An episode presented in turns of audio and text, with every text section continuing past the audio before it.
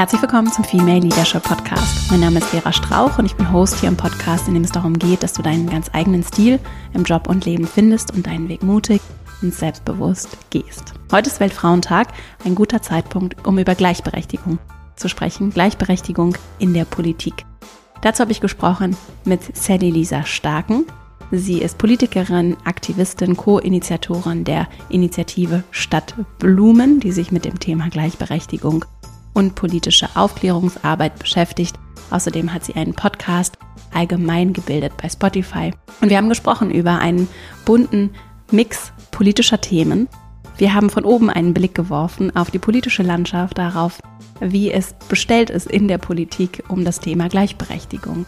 Also welche Themen sind auf der Agenda, welche Themen fehlen vielleicht auch noch auf der Agenda und wie ist es bestellt um die Gleichberechtigung von Mann und Frau, aber auch insgesamt um das Thema Diversität.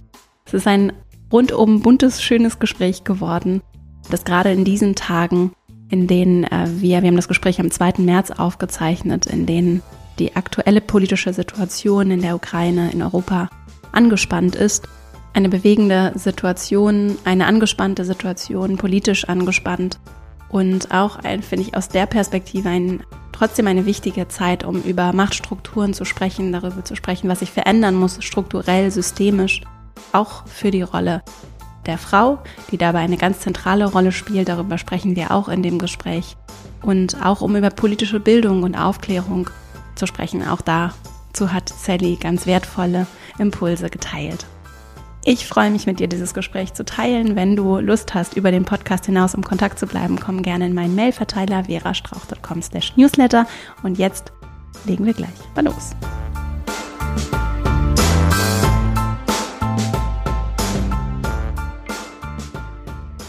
Heute zu Gast im Podcast ist Sally Starken und wir sprechen über Politik, vor allem auch jetzt mit dem Weltfrauentag, der heute ist.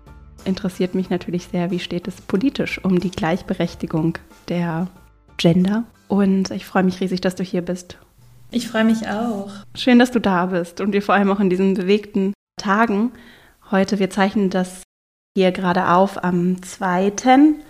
März und mhm. die letzte Woche und auch das Wochenende, es war sehr bewegt. In der Ukraine ist Krieg, das ist die richtige Bezeichnung und es ist, es ist bewegt, aufwühlend und du beschäftigst dich ja viel mit politischer Bildung, informierst mhm. auch viel darüber, wie wir uns informieren können. Wie informierst du dich denn in diesen Tagen? Oder wie geht's dir? Es fällt mir richtig, ja, es fällt mir richtig schwer, muss ich gestehen, in letzter Zeit weil ich mache ja genau, wie du schon gesagt hast, viel politische Bildung, ich kläre viel auf, weil das ist eigentlich so für mich immer ganz wichtig gewesen. Als ich selbst in die Politik gekommen bin, habe ich ganz wenig verstanden und das war für mich der Punkt, wo ich gedacht habe, warum mhm. erklärt einem das denn keiner? Das kann ja eigentlich nicht wahr sein. Und ähm, dann habe ich angefangen, ein bisschen mehr in diese Richtung zu machen. Ja, mache das super, super gerne. Mir macht das eigentlich richtig viel Spaß und zurzeit ist es halt total schwierig. Ich wache morgens auf und denke morgens immer so, oh Gott, was ist heute Nacht wieder passiert? Und es gibt tolle Zusammenfassungen, zum Beispiel bei der Tagesschau, die jeden Morgen darüber informiert, was gerade passiert ist oder auch vom Katapult-Magazin.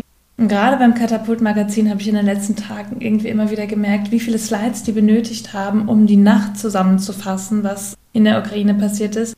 Und ähm, ja, das ist sehr schwierig gewesen, aber trotzdem mache ich das weiterhin sehr gerne, weil ich einfach merke, dass viele ähm, überfordert sind mit der Flut an Informationen und Nachrichten und vor allem auch die Schwierigkeit ganz oft ja da ist, verlässliche Quellen zu finden. Mit wem spreche ich darüber? Ähm, wer, ja, wer kann mir wirklich was dazu sagen und welche Quellen sind denn nun wirklich die richtigen?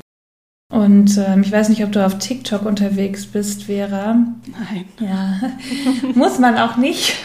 Aber auf jeden Fall gibt es da zum Beispiel total viel Desinformation und das ist zum Beispiel auch richtig schwierig. Und da versuche ich so ein bisschen gegenzuarbeiten. Ähm, das macht mir sonst viel Spaß, gerade in Sachen Gleichberechtigung. Jetzt gerade macht es mir also weniger Spaß, aber ich habe das Gefühl, dass es umso wichtiger gerade ist. Es gibt ja manchmal so politische Finessen oder einfach so Grundwissen vielleicht auch, in dem das jetzt auch in diesen Tagen relevant ist, so, wo sich vielleicht auch viele Erwachsene nicht mehr so sicher fühlen, weil die Schule lange zurückliegt oder es vielleicht auch in der Schule alles schon nicht so klar war, wenn es um so ganz grundlegende Dinge mhm. geht.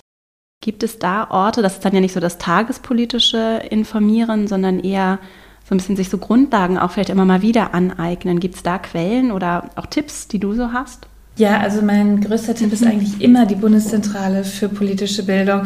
Ich finde, das ist das fast wertvollste Angebot, was wir haben, denn die erklären alles total super und es gibt wirklich jede Fragestellung ist gefühlt erklärt. Und was ich auch super gerne mache, ist mhm. Kindernachrichten zu hören oder zu schauen. Sowas wie ZDF-Logo, das kenne ich aus meiner eigenen Kindheit noch. Oder Die Maus oder Hannisauland, das gibt's auch, das ist vom SWR. Das ist so niedrigschwellig erklärt, also dass jedes Kind es versteht und so kann das auch jeder Erwachsene verstehen. Und das ist irgendwie was, ja, was ich gerne irgendwie mit an die Hand gebe, weil es einfach so ja, schön erklärt ist ganz oft. Auch das überhaupt das öffentlich-rechtliche Angebot, ne? Das finde ich, ist für mich immer so ein verlässliches, die ich mich jetzt auch nicht super gut auskenne, verlässliches Siegel, dass das schon alles ordentlich fundiert, recherchiert ist und Genau. Vor allem, also mein größter Tipp ist immer zu schauen, ob Nachrichtenagenturen das verifiziert haben, sowas wie DPA oder Reuters und dann kann man sich 100% sicher sein, dass es richtig, die Information passt.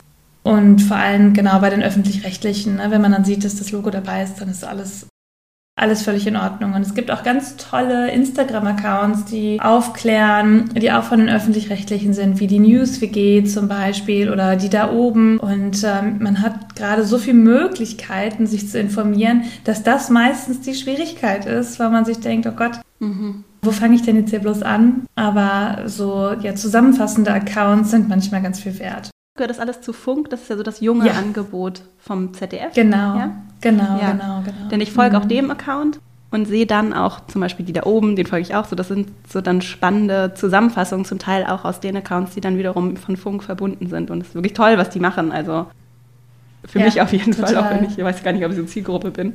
Auf jeden Fall, ja. Die Bundeszentrale für politische Bildung habe ich neulich wieder gesehen. Die verlegen zum Teil auch tolle Bücher dann so für 4,50 Euro kann man das sich da bestellen. Ich, ich kenne das noch so aus der Schule, dann irgendwie, so weiß ich nicht, über den Zweiten Weltkrieg oder so, sich dann da so ein mhm. dickes Buch zu bestellen. Aber ich habe zum Beispiel auch neulich gesehen, dass unsichtbare Frauen jetzt auch in einer Ausgabe der Bundeszentrale für politische ja, Bildung verfügbar schau. ist. Übrigens, wir verlinken hier in den Shownotes alles, was Sally erzählt und was im Gespräch fällt, machen wir so detailliert, dass ihr direkt dann die Links auch in den Shownotes alles seht. Also ihr braucht jetzt nicht mitzuschreiben, wenn ihr gerade zuhört. Ah, da kann ich ja noch ganz viel erwähnen. Ja. da werden die Shownotes richtig lang. ich mag das gerne, da nochmal reinzuklicken ja. und nachzugucken. Das ist auch total wertvoll, ne? weil man hört dann irgendwie immer mit und denkt sich, oh, das möchte ich mir direkt angucken. Und wenn man es direkt anklicken kann, macht das viel mehr Spaß. Das ist echt so. Mhm. Auch wenn es irgendwie gerade sich politisch so viel anderes brisanter anfühlt. Heute ist der Weltfrauentag zum Erscheinungstermin dieser Folge. Und das Thema Gleichberechtigung spielt eine riesige Rolle in deiner Arbeit, in meiner Arbeit auch. Und es, es bewegt ganz, also für mich ist es einer, wenn nicht sogar der größte Hebel, den ich auch schon in meinem Studium immer wieder bin ich darauf gestoßen, so, dass diese krasse Imbalance der Geschlechter für alle Seiten riesige Probleme mit sich bringt und so Strukturen, die sehr, sehr mächtig, sehr unsichtbar bis tief ins Private wirken, mhm. krasse Konsequenzen haben und sicherlich auch ein Teil davon sind, was wir jetzt gerade erleben, so im, im, auf der großen globalen politischen Bühne der Macht. Ne? Und deswegen ist es mir wichtig, dass wir über dieses Thema sprechen, auch wenn ich so im inneren Bedürfnis irgendwie habe, auch ja, über andere Sachen zu reden.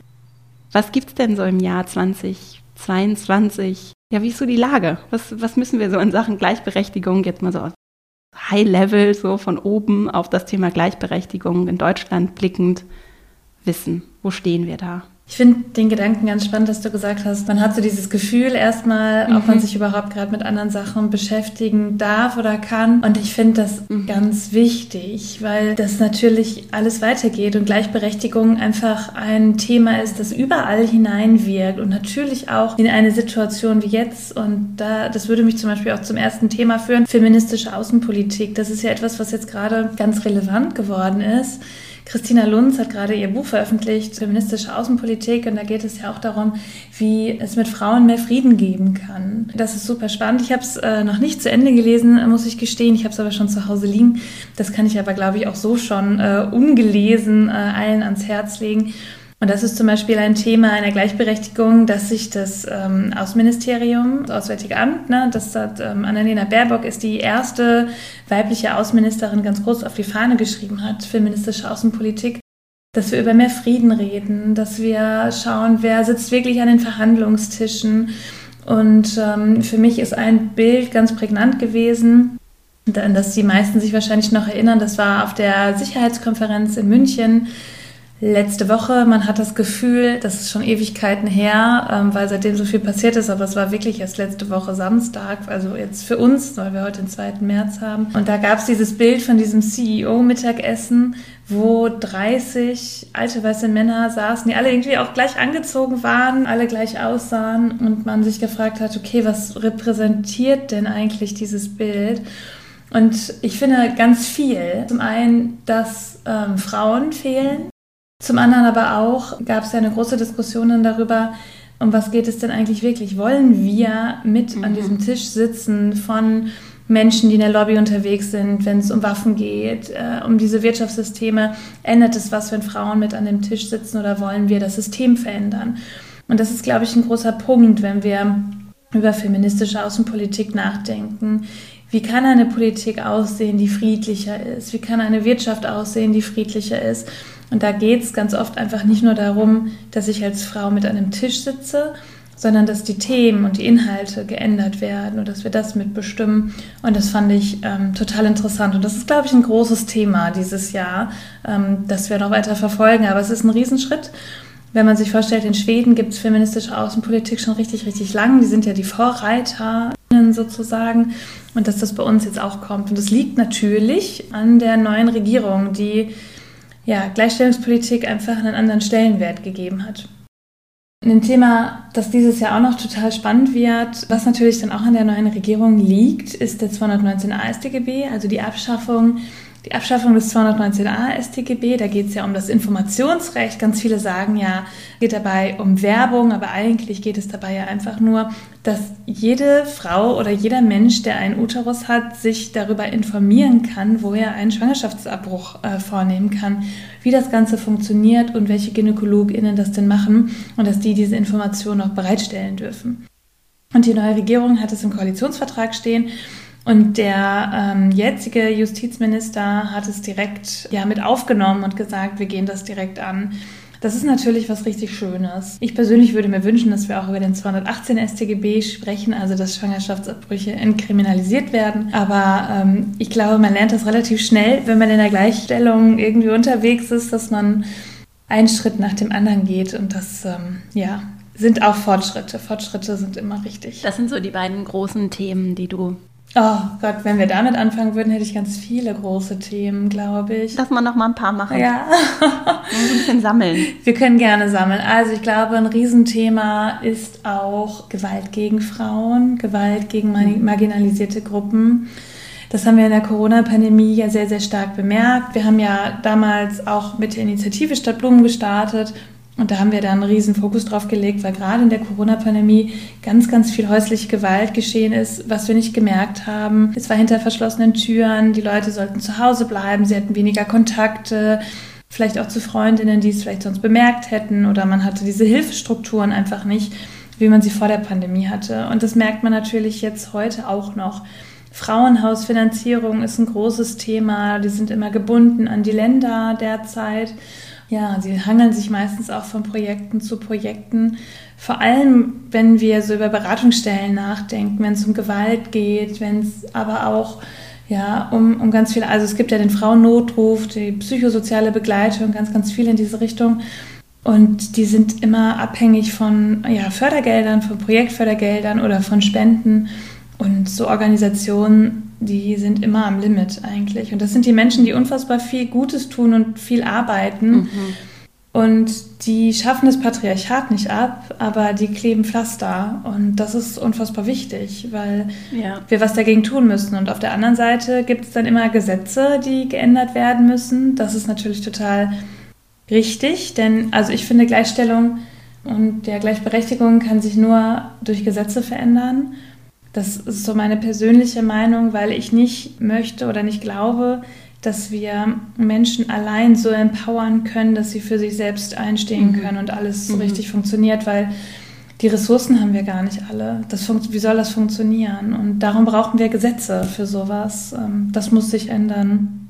Es hat immer eine individuelle und eine strukturelle Dimension. Genau. Das ist auch sehr viel Last für, für die Einzelperson. Ja. Versuche ich zum Beispiel in meiner Arbeit auch darauf zu achten, nicht nur dann nicht zu viel Last auf die einzelnen Schultern zu legen, ne? sondern es gibt eben immer die strukturelle Komponente, die auch mitgedacht werden muss und auf die eben Einzelpersonen dann wiederum mehr, einzelne Einzelpersonen mehr Einfluss nehmen können als andere. Ne? Total. Und uns dieser Verantwortung dann zum Beispiel in Organisationen, das ist ja dann so der Kontext, in dem ich mhm. mich bewege, mir dieser Verantwortung bewusst zu sein. Und in der Politik ist es dann ja qua Amt auch noch, noch mal vielleicht ein bisschen deutlicher, dass das meine Verantwortung dann ist, mich gewisser Themen anzunehmen und das ist dann eine strukturelle Dimension und das finde ich super wichtig. Ja, definitiv. Ja.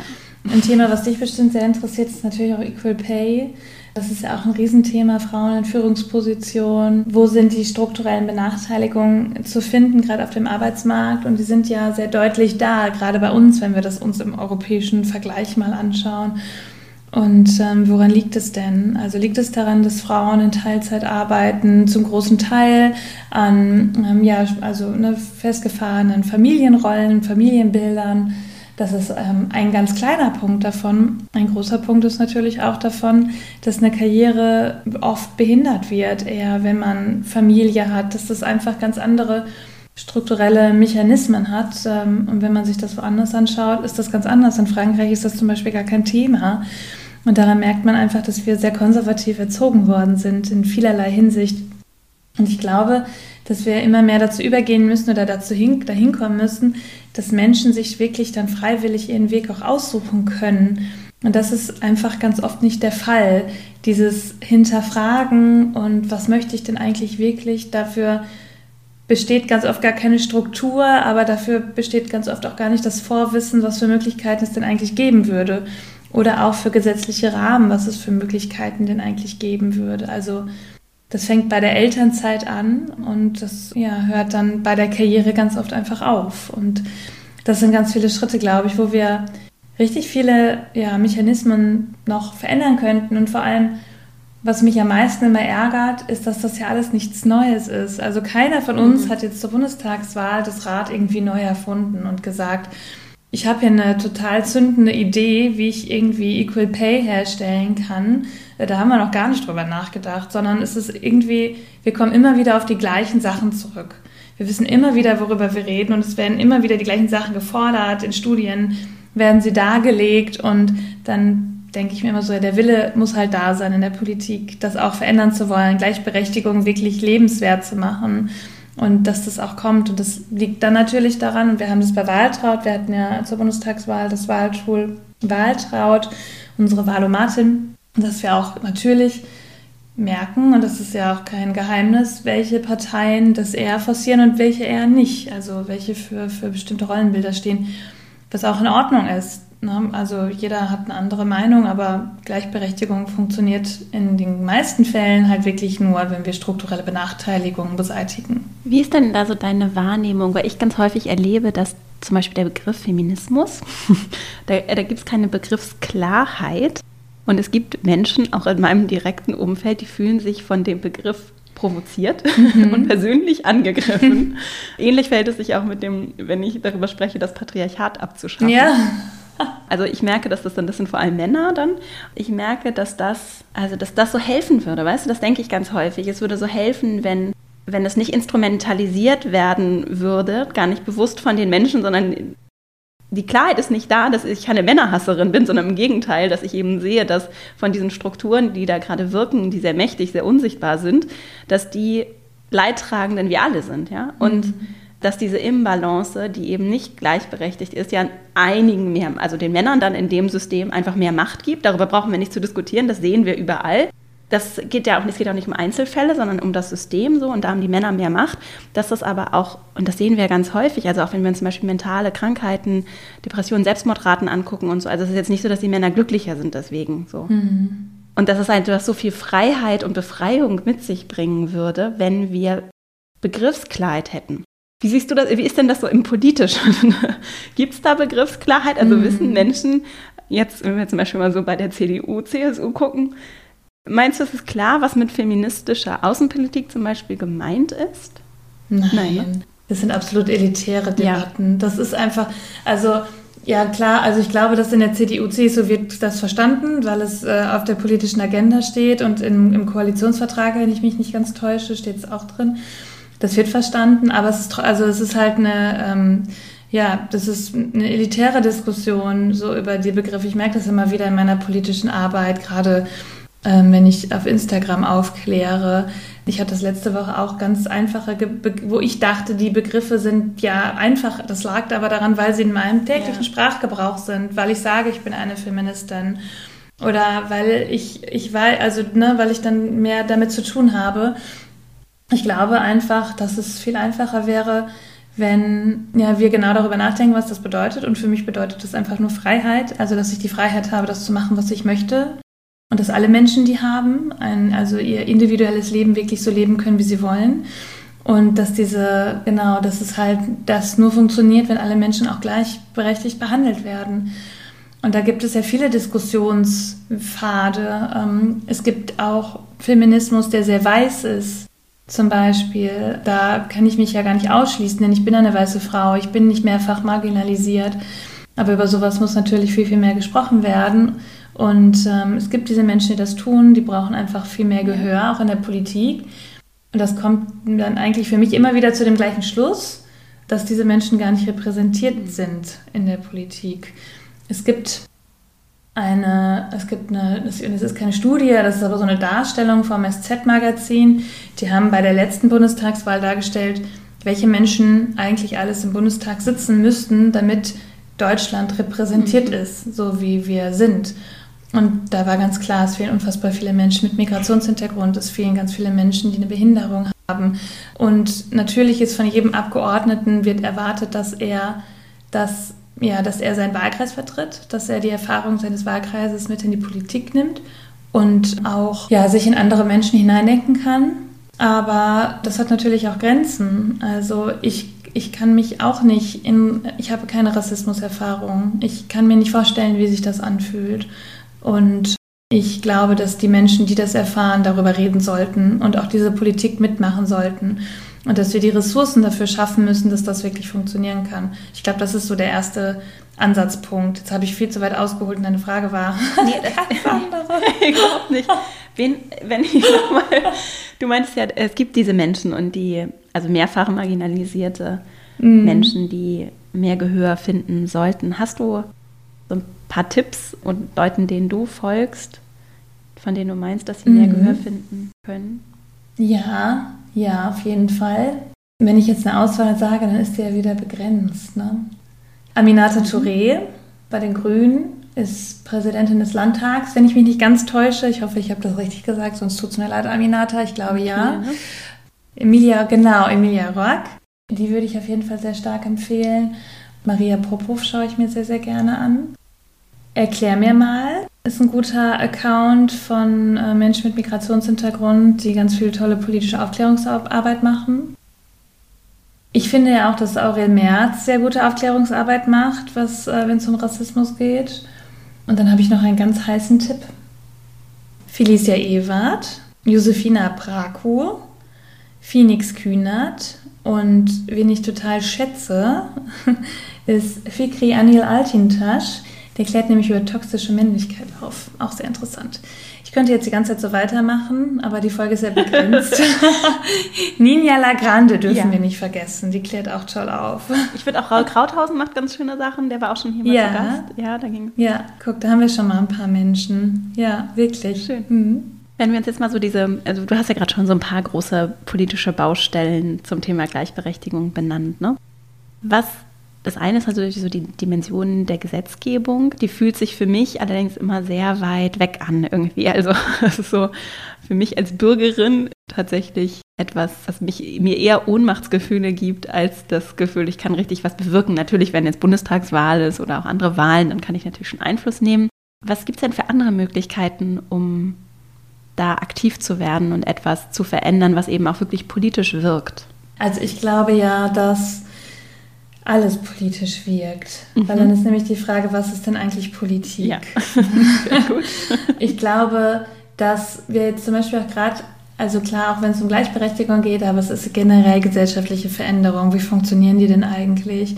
Und eines der größten Mittel, das wir haben, ist, dass wir zum einen unsere Stimme abgeben, ähm, dass wir ein Wahlrecht haben und dass wir stimmberechtigt sind das ist eines der höchsten Gute in unserer Demokratie, mhm. aber dann natürlich auch, dass wir demonstrieren können, dass wir laut werden können mhm. und ähm, dass wir sozusagen dadurch gesellschaftliche Veränderungen vorantreiben können. Mein liebstes Beispiel ist eigentlich, wie hat sich denn damals die DDR verändert? Das ist eine, eine Revolution gewesen, die aus Demonstrationen entstanden ist, eine friedliche Revolution. Und das ist etwas, was man ähm, immer wieder sagen kann. So verändert sich die Gesellschaft, wenn wir darüber sprechen, wenn wir demonstrieren gehen, wenn wir auf die Straße gehen, wenn wir Politik unter Druck setzen. Mhm. Oder, was auch natürlich immer funktioniert, ist selber in die Politik zu gehen und äh, selber mitzugestalten, Petitionen zu starten. Und wenn das klein anfängt und dann wird es manchmal ganz groß auf Change.org, dann kommt es in den Petitionsausschuss man kann eine Initiative starten, so wie wir das gemacht haben. Wir haben politisch jetzt äh, nicht was Konkretes verändert, aber wir haben halt dieses Bewusstsein dafür geschaffen. Und das ist ja dieses Zusammenspiel aus, ich habe eine Stimme, ich möchte aber auch befähigt sein dazu, die zu erheben, weil ich mir eine Meinung gebildet habe. Und dafür muss ich mir eine Meinung bilden und das bedeutet, dass ich mich informieren muss. Und dann kann ich mich mit ganz vielen zusammentun. Und wie man nie vergessen darf, ist Fridays for Future. Eine einzelne Person hat mhm. sich in Schweden aufgemacht und hat eine ja, weltweite Protestaktion ins Leben gerufen. Und die haben richtig was verändert schon. Ähm, die sind in aller Munde, alle sprechen darüber, Politik hat es mit aufgenommen. Die Grünen sind auch erstarkt, zum großen Teil auch durch Fridays for Future. Das ist das, was man machen kann, glaube ich. Man kann sich engagieren. Und wenn man sich dann überlegt, ja gut, jetzt sitze ich zu Hause, wie mache ich das denn jetzt? Hat Sally gesagt, jetzt soll ich mich engagieren und wie funktioniert das jetzt konkret? dann kann man sich einfach überlegen, was ist denn das Thema, für das ich am meisten brenne? Also, oder worüber habe ich mich schon immer geärgert und würde mir wünschen, dass das in meiner Stadt anders läuft? Dann suche ich mir vielleicht im ersten Schritt erstmal meine Abgeordnete vor Ort und spreche darüber und sage, also ich kann das ja erzählen, wie das bei mir angefangen hat. Ich hatte damals, als ich 21 war, einen Hund und in Bielefeld gab es zu wenig Hundewiesen. Total banal eigentlich. Das hat mich unfassbar aufgeregt. Und ähm, dann habe ich auf dem SPD-Parteitag äh, also in Bielefeld den Antrag für mehr Hundewiesen gestellt. Und das war so der erste Moment, wo ich das Gefühl hatte, ja, das ist jetzt hier richtig, weil ich möchte, dass der SPD-Bürgermeister mehr Hundewiesen in Bielefeld schafft. So, das ähm, ja, hat leider nicht funktioniert, aber das war so der erste, der, der, das erste Gefühl, wo ich dachte, jetzt habe ich hier was gemacht, jetzt ich bin ich politisch tätig geworden. Oder wenn man möchte, dass die Kita-Beiträge gesenkt werden. Also man kann man, man engagiert sich über, über die Vereine, die es machen. Man kann selber eingründen, man kann in eine eine Partei gehen, man kann auch selber eine Partei gründen, da gibt es unzählige Möglichkeiten. Also ich glaube, ich würde mir immer erst überlegen, was ist mein Thema und dann gucke ich mal, was bei mir vor Ort denn da funktioniert. Und wenn ich mich vor Ort nicht engagieren will, kann ich mich auch im Netz immer engagieren. In Initiativen wie bei uns, bei Stadt Blumen. Ähm, da gibt es ja ganz viele, viele verschiedene Möglichkeiten, sich Gruppen anzuschließen, was mitzumachen und, und selbst, selbst Position zu beziehen. Und ich finde auch schon, dass darüber sprechen, über Themen, das denke ich nämlich ganz häufig, und mhm. Sachen so auf die Agenda zu bringen. Und wenn ich es nur genug Menschen erzähle, ja. denke ich manchmal, und das so ins kollektive Bewusstsein so einsäckern kann. Ne? Das braucht ja manchmal auch ein bisschen Geduld. Ja, und zu widersprechen auch. Ne? Also nicht ähm, Sachen stehen zu lassen, wenn man doch weiß, das ist, ist nicht richtig. Ja. Da gibt es, da habe ich einen ganz tollen Buchtipp. Anleitung äh, zum Widerspruch von Franzi von Kempis. Das ähm, ist ein sehr erhellendes Buch, weil sie ganz viele Situationen, in denen man sich befinden kann. Äh, mein Onkel sagt was Rassistisches, irgendwie Sonntagmittag, mhm. so wie reagiere ich auf den, wo ziehe ich meine rote Linie und was kann ich machen, wie reagiere ich mhm. auf Querdenker ähm, und sowas in die Richtung. Und das ist zum Beispiel ganz toll. Weil ganz oft fehlt uns ja diese Argumentation. Also ja, was sage ich denn dann? Ja. Ne? Dieses, ja. Oder dieses, ich sehe das anders und dann kommt ja, ja, und warum? Was ist denn deine Meinung? Und dann wird es immer so unangenehm. Da wird man in eine Ecke gedrängt und man hat das Gefühl, was mache ich denn jetzt?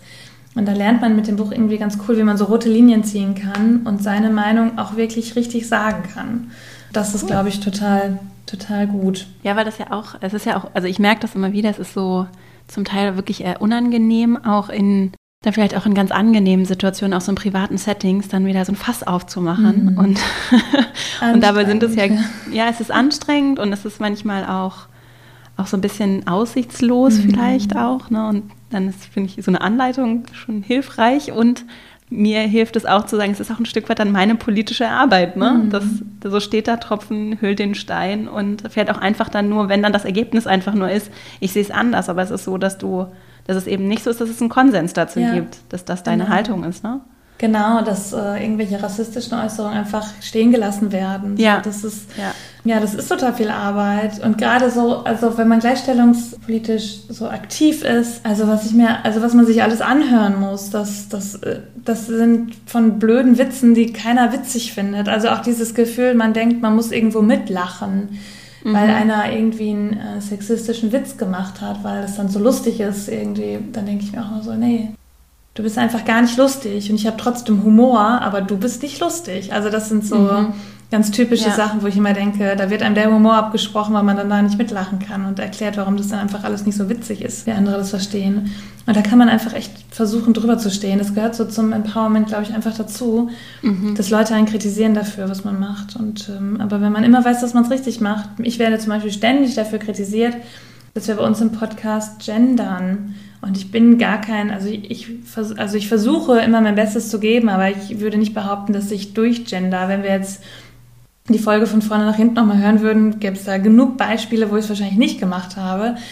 Aber das war so in den Anfängen, als wir angefangen haben mit äh, dem Podcast Allgemein gebildet, waren so viele Kommentare. Ja, oh, das ist total nett, was ihr euch erzählt, aber dieses Gendern, das finde ich so anstrengend, kannst das nicht lassen, braucht doch keiner, ist doch irgendwie. Ha. Mhm. Und dann denke ich mir ja doch, lass uns das einfach gerne machen und ich erkläre dir auch gerne warum. Und wenn du das dann noch anders siehst, ist das für dich in Ordnung, aber deswegen änderst du meine Meinung jetzt einfach nicht.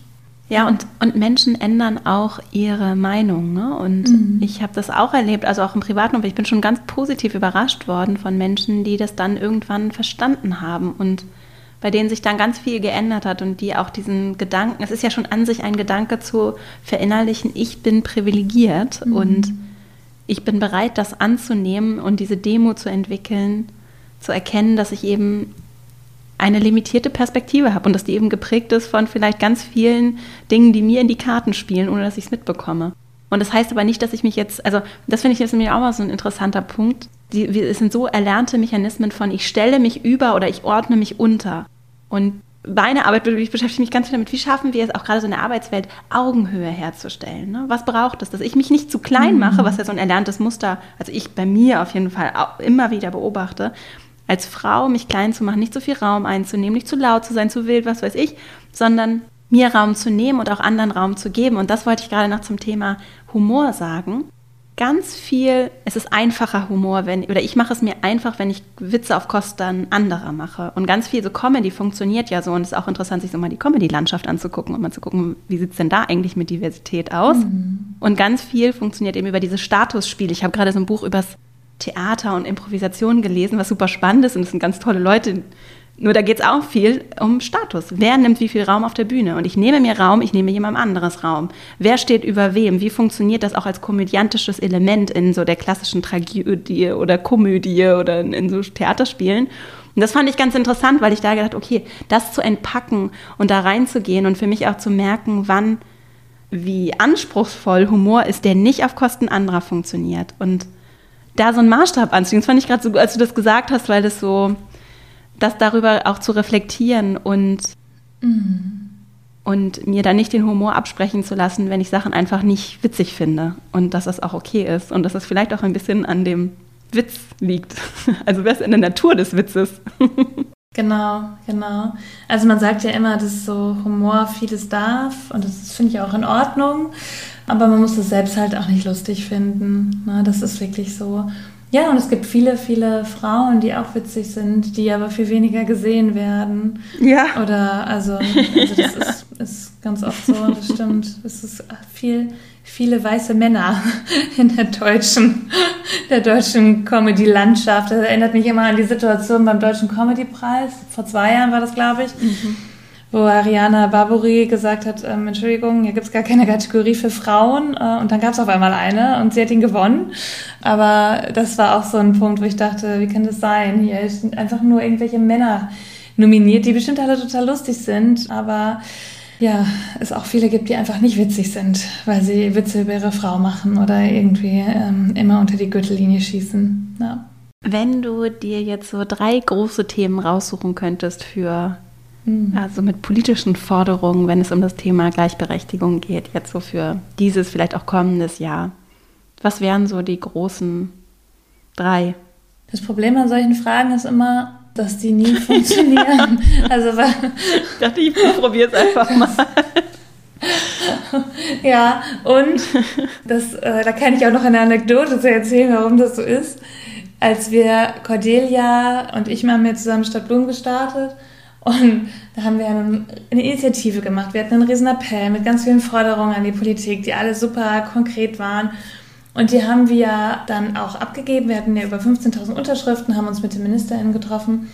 Und danach war so cool. Und dann hat Cordelia immer wieder gesagt, ja und jetzt? Ändert sich das jetzt? Wann passiert das denn jetzt? Die haben das doch alle, die haben uns das doch abgenommen, die fanden das doch alle richtig gut. Und dann dachte ich mir so, ja genau, also das wäre so schön, wenn Politik so funktionieren würde, aber es passiert halt immer wieder irgendwas mhm. anderes. Aber wenn wir uns der ähm, Utopie hingeben würden, dass das dieses Jahr wirklich alles so wäre, wünsche ich mir Parität im Parlament, Entkriminalisierung von Schwangerschaftsabbrüchen und was wünsche ich mir denn noch? Oh, es ist so viel, dass ich, wenn ich das jetzt so, ich wünsche, wünsche mir das, äh, das Selbstbestimmungsgesetz. Das wären, glaube ich, so die drei Punkte, die ich mir ad hoc direkt wünschen würde. Ja, zwei davon sind sogar sehr realistisch. Also das ist, glaube ich, ich glaube, ich würde das immer auf die, die Länge der Zeit sehen ähm, und würde sagen, okay, dieses Jahr vielleicht nicht, aber vielleicht in der Periode des aktuellen Bundestages unter der Voraussetzung, dass keine zweite Pandemie passiert. Und dann kommt auch sowas dazu. Ich will das jetzt gar nicht so schwarz malen, aber das sind einfach so realistische Sachen. Das liegt vielleicht auch daran, dass ich das schon so lange mache, aber so diese, dieses Gefühl am Sonntag, als wir sofort, super schnell, mhm 100 Milliarden Euro hatten und gesagt haben, wir müssen uns aufrüsten. Das ist alles verständlich und ähm, das ist eine Debatte, das nie eine ganz andere ist, warum wir uns abgerüstet haben, ob das richtig oder falsch ist, ob wir Waffen liefern oder nicht. Aber wenn man dann mal sieht, wie klein die Investitionen äh, im Gegensatz dazu für Bildung sind zum Beispiel und das sind so elementare Sachen, ähm, ja, und das ist einfach schwierig. Ich glaube, Politik besteht zu großen Teil aus Kompromissen. Darum ist sie auch sehr langwierig und es tut oft weh und man ist oft frustriert. Aber es macht trotzdem Sinn, weil wir die Themen immer wieder in den Fokus holen. Und wir haben ja auch schon viel verändert, wenn man das auf die, also wenn ich mir mal vorstelle, dass 1994 Vergewaltigung in der Ehe noch nicht strafbar war. Also beim Jahr bin ich mir jetzt, ich bin mir immer nicht sicher, ob es 94 oder 97 war, aber es ist in den Mitte der 90er gewesen. Und dass natürlich Männer damals dagegen gestimmt haben, die heute immer noch im Bundestag sitzen und da vielleicht auch heute Parteivorsitzenden da sind bei einer CDU, äh, die damals gesagt haben, ähm, ja, also was in meiner Ehe passiert, es geht keinen was an, sondern um mich dass diese Leute immer noch im Bundestag sitzen. Also daran sieht man, okay, das, damals war ich, ja, war ich, ich bin 1990 geboren, da war ich noch ein kleines Kind, aber das gab es damals noch. So, ne? Und heute sind wir viel, viel weiter, aber es sind halt immer diese kleinen Schritte. Es ist, ähm, man muss sich an die kleinen Schritte gewöhnen und darum ist es umso wichtiger, dass man immer weiter kämpft. Was ich mich manchmal frage, ist, inwieweit, also du hast ja gerade von diesem langsamen Prozess gesprochen, dass es dazugehört, die Themen kommen immer wieder auf die Agenda und es ist ein Stück weit in der Natur der Sache, dass es ja auch gut ist, dass Sachen nicht ad hoc entschieden werden, sondern ausdiskutiert werden, debattiert werden, dass das notwendiger Teil des Prozesses ist auch um vielleicht Akzeptanz ja auch für Themen zu gewinnen ne? und mhm. gute Entscheidungen treffen zu können. Ich frage mich trotzdem manchmal, wenn ich mir jetzt so Parteien angucke und die Struktur von Parteien jetzt, so wie ich das so zum Beispiel bei den großen Volksparteien beobachte. Ich trete in so einen Ortsverein ein, stehe ganz viel auf den, also ich kenne das nur mit den Infoständen. stehe da rum bei Wind und Wetter, da kommt mal jemand vorbei und dann schnackt mal ein bisschen. Und das mache ich über Jahre und Jahre, weil da ja noch ganz viele Menschen sind, die schon ganz lange auch schon immer am Info, ich mache jetzt mal dieses bisschen überspitzt, ne, stehen auch schon seit Jahren am Infostand. Die sagen natürlich, bevor du, Vera, die du jetzt gerade mal zwei Jahre hier am Infostand jedes Wochenende rumhängst, bevor du irgendwie in Richtung Berlin gehst, bin ich aber erstmal dran. Und bis ich dann meine 10 oder 15 Jahre auf dem Buckel habe, ist ja auch ja was mit mir als Mensch passiert vielleicht. Also, mhm. also und ich, also, ne, ich verstehe, dass das so Zeit braucht. Ich frage mich nur manchmal, ist das, ist das ein Thema und ist es etwas, was, was sinnvoll ist oder übersehe ich was über dieses, das ist ja auch so ein Aufstieg in Parteien und diesen Aufstieg zu hinterfragen, also in der Organisation innerhalb von politischen Prozessen, mhm. Systemen. Ja, also Parteien ähm, sind natürlich auch sehr, sehr machtdominiert, das ist so. Ich bin ja selbst auch, ich bin in der SPD, meine ganze politische Laufbahn hat eigentlich damit angefangen, dass ich damals, als ich mich auch gefragt habe, was kann ich denn machen, in die SPD eingetreten bin und bei den Jusos war. Und ich habe ja auch mal kandidiert fürs Europaparlament, also ich kenne diese Infostände sehr gut. Heute mache ich das nicht mehr. Heute ist das irgendwie äh, nur noch mein privater Spaß. Und ich mache ja nur eigentlich fast äh, ausschließlich aktivistische, überparteiliche Arbeit. Aber damals war ich da sehr drin und ich kann das Gefühl verstehen. Ich glaube, dass es total wichtig ist, dass man in Parteien geht und sie von innen verändert. Und so eine Partei ist ja was sehr Demokratisches eigentlich. Ähm, das bedeutet, wenn du Vera zum Beispiel jetzt morgen zu deinem, weiß ich nicht, grünen Ortsverein gehst, bei dir um die Ecke, und dann sagst du, ja, ich möchte mich hier jetzt engagieren, was habt ihr denn zu bieten? Dann freuen die sich erstmal total, weil äh, die immer Nachwuchs suchen. Und dann kannst du deine Stimme auch erheben und sagen, ich möchte jetzt hier kandidieren zur Bundestagswahl. Ich habe das damals bei der Europawahl mhm. gemacht. Es haben immer etwas ältere Männer kandidiert bei uns und ähm, ich habe damals gesagt, ich möchte das machen. Und mein großes Glück war, dass ich eine Mentorin hatte, oder heute auch immer noch habe, ähm, mit der ich über das alles gesprochen habe. Also das ist, glaube ich, der wichtigste Tipp, dass man sich Verbündete sucht in äh, Parteien. Es gibt diese Netzwerke auch, die sind vorhanden und du kommst da easy rein und dann sprichst du darüber. Und dann habe ich das gemacht und habe ich kandidiert. Ähm, ich bin nicht reingekommen, also ins Parlament, aber ich war Kandidatin. Ich habe äh, einen äh, großen Wahlkampf hier gemacht und ich glaube, das hat funktioniert, weil ich diesen Mut hatte, weil ich gesagt habe, ich möchte jetzt hier kandidieren und ich dann gewonnen habe. Das gibt dann eine Abstimmung, es wird dann gewählt und da wurde ich aufgestellt. Und äh, das kann man immer machen. Dieses bei, bei, uns wird, also bei uns wurde damals immer gesagt, du musst erst Plakate kleben, bevor du in einem Parlament einziehen kannst. Das ist, ist nicht so, nein. Ähm, es gibt ja jetzt gerade auch in der Legislatur unfassbar viele junge mhm. Leute, die reingekommen sind. Und das funktioniert, aber die Macht ist natürlich da. Es gibt die äh, älteren Menschen, die ungerne ihren Stuhl frei machen. Es gibt eine große Lücke zwischen 30 und 45 an Menschen, die wenig stattfinden mhm. in Parteien, weil die ganz oft, ja, also wie kannst du das, also du kannst es gar nicht leisten ne, äh, mit Familie und allem. Junge Leute finden sich in den Jugendverbänden natürlich äh, zuhauf wieder und dann wieder Ältere, die dann wieder mehr Zeit haben. Das ist, glaube ich, eine Altersstruktur, äh, aber Parteien müssen sich auch mit verändern. Ich kenne genug Ortsvereine jeglicher Parteien, äh, die sich in Kneipen treffen. Wer möchte damit hin? Also man muss auch, auch das verändern. Man muss dieses Gefühl haben, dass man äh, das von innen mit verändern will, aber Parteien selbst müssen auch viel dafür tun, dass sie, dass sie, ja, dass sie auch Zuwachs bekommen weil es einfach genug andere Möglichkeiten gibt, sich auch politisch zu engagieren als mit einem Mandat. Mhm. Wir kommen jetzt schon zum Ende. Leider. Könnt noch so lange weiterreden. ja, ich, ich kann dann ja auch diverse Abbiegungen ja. Äh, annehmen. Wir haben gemerkt, ich kann das auch gut. ja. Gibt es noch so, jetzt gerade so, wenn wir nochmal uns mit diesem Weltfrauentag äh, verbinden, vielleicht auch aus einer, wir haben jetzt ja nun sehr auf Deutschland mhm. geblickt auch, aber aus so einer eher, ist ja der Weltfrauentag, aus so einer globalen Perspektive, was dir noch so erwähnenswert erscheint, vielleicht zum Abschluss. Ja, dass ich glaube, dass diese ganzen Themen, die wir haben, nicht nur bei uns stattfinden, sondern in allen Ländern, in allen Strukturen und es auch ähm, sehr wichtig ist, da hinzuschauen, ganz genau. Ähm, das reicht manchmal schon, wenn wir nur in unsere Nachbarländer schauen, wenn wir uns die Debatte über ähm, Schwangerschaftsabbrüche in Polen anschauen, um bei dem Thema zum Beispiel zu bleiben. Aber das bedeutet auch, dass wenn wir uns jetzt Krieg, wenn wir den Krieg sehen in der Ukraine, was macht das mit Frauen, was macht das mit Kindern, Familien werden getrennt, das wirft ähm, das Land natürlich zurück um, um ganz, ganz viele Jahre, wenn es da um Gleichberechtigung geht. Und ich glaube, es ist total wichtig zu sagen, dass es strukturelle Benachteiligungen auch unterschiedlich, ja, soweit man über den Globus schaut, auch gibt. Und ähm, dass wir, ja, dass wir einfach hinschauen, dass wir da weiter hinschauen, dass wir laut werden. Und der Weltfrauentag ist ja auch ein Frauenkampftag. Ähm, das bedeutet, dass wir auch an diesem Tag auf die Straße gehen können, für unsere Rechte kämpfen, aufmerksam machen, dass es in anderen Ländern ganz, ganz viel Leid gibt, ganz, ganz wenig Gleichberechtigung, ähm, viel Gewalt. Gewalt ist, glaube ich, immer das größte Thema, ja. äh, viel sexualisierte Gewalt und dass wir das aufzeigen und dass wir uns solidarisch mit den Frauen zeigen, dass wir ja. sie sehen und das ist, glaube ich, ein wichtiger Punkt.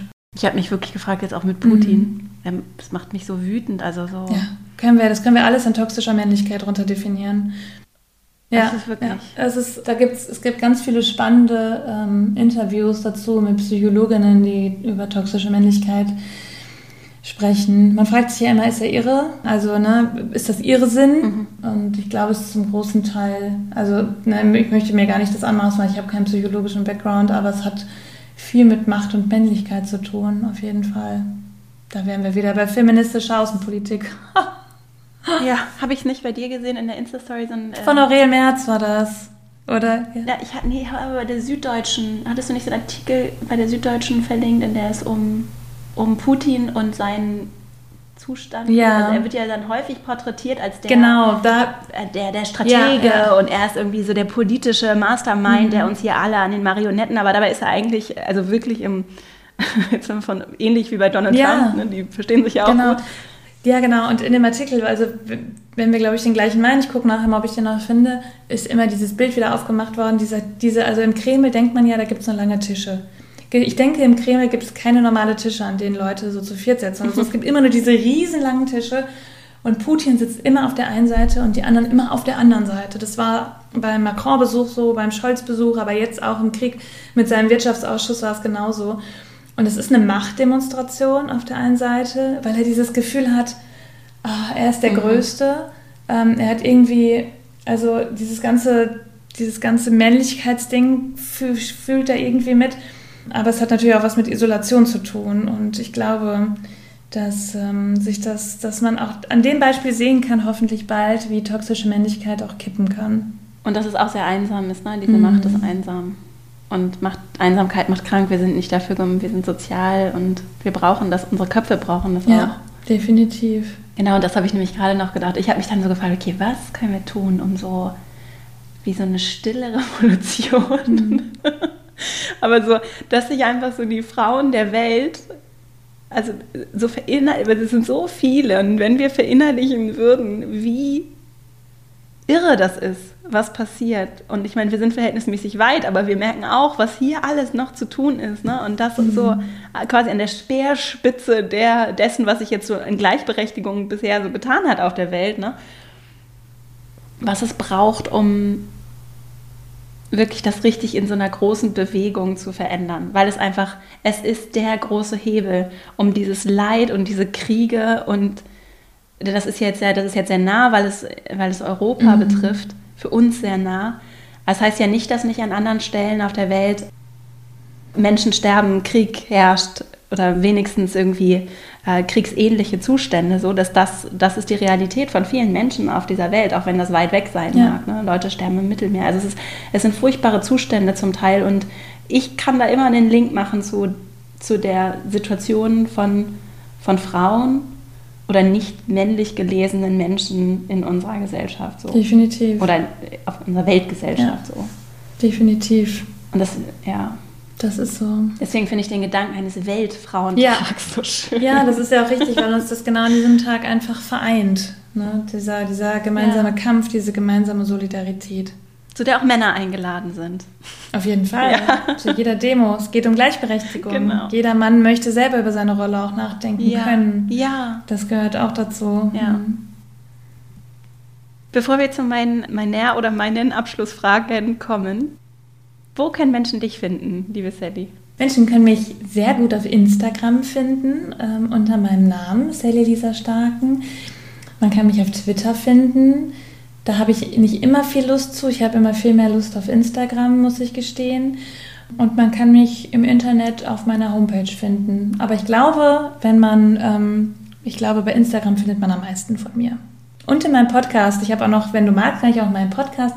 Allgemein gebildet heißt der. Da reden wir jede Woche auch über politische Aufklärung zu aktuellen Themen. Ähm, da kann man mich auch jede Woche hören. Und wir verlinken auch nochmal Stadtblumen, die Initiative, ne? Gut. Gerne, Prima. sehr gerne. Ja, sehr gerne. Ja. ja. Da sieht man meistens nicht mich, weil wir haben da ein super cooles Team, das das macht. Prima. Und da gibt es richtig, richtig coole Aufklärungsarbeit. Hast du Buchtipps? Das ist immer so eine Frage, die ich zum Abschluss gerne stelle. Ich weiß, du hast schon einen gegeben, aber sonst, ähm, ja, ich weiß, die Menschen hier lesen gerne und ich finde es auch immer ganz spannend.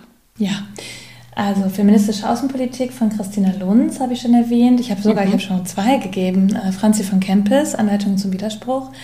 Ich könnte noch ein Kinderbuch mhm. empfehlen. Äh, Im Dschungel wird gewählt. Ich weiß gerade nicht, von wem das ist, aber das fand ich ganz, ganz toll. Das habe ich letzte Woche mit Kindern gelesen ähm, über Demokratie und äh, dass man eine eigene Stimme hat. Das fand ich ganz klasse.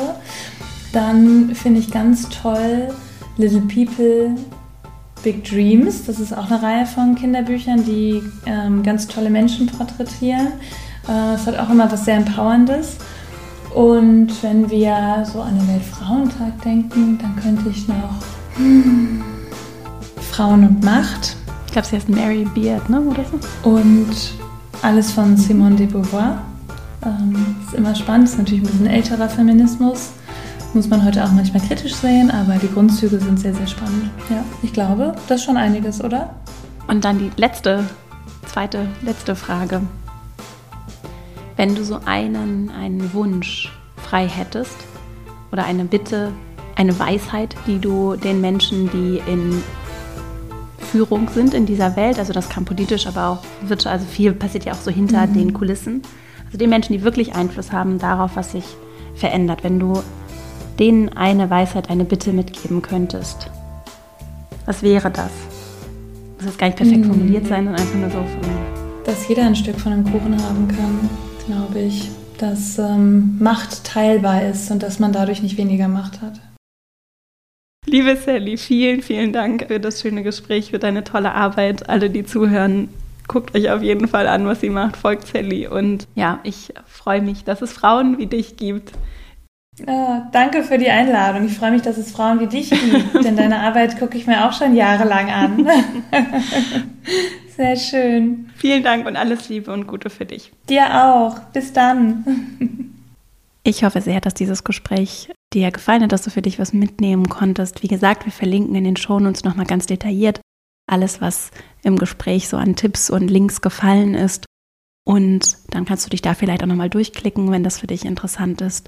Und dann danke ich dir sehr für deine Zeit und wollte hier, auch wenn das tagespolitische Geschehen sehr bewegend ist, nochmal die Gelegenheit nutzen, gerade zum Weltfrauentag, mich damit zu verbinden, wie dankbar ich bin, hier in einer ganz wertschätzenden Gemeinschaft von wirklich beeindruckenden Menschen, äh, ja, jede Woche was senden zu können. Es kommen ganz viele sehr schöne Dinge zurück und das stimmt mich sehr optimistisch, dass diese Vision, den Wunsch, den ich habe, wirklich was zu verändern und zu bewegen, indem ich hier Stimmen, äh, Ideen, Gedanken teile, die dich hoffentlich begleiten und dich dabei, dir dabei, dich unterstützen bei diesem Weg, der nicht immer leicht ist, wirklich was zu verändern. Und ich finde es wunderschön, dass wir solidarisch uns gemeinsam unterstützen. Ich weiß, dass hier auch ganz viele Männer zuhören und es bewegt und berührt mich wirklich zutiefst zu wissen, dass wir gemeinsam auf diesem Weg sind und dass wir viele sind und dass es nicht darum geht, gewaltsam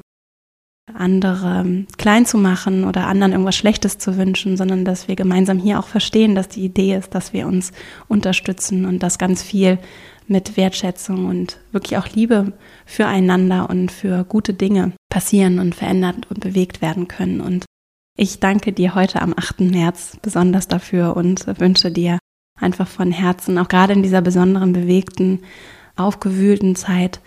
Ja, schicke ich dir alles Liebe, freue mich, wenn wir uns die nächste Woche wieder hören. Bis dahin und wie gesagt, alles Liebe. Deine Vera.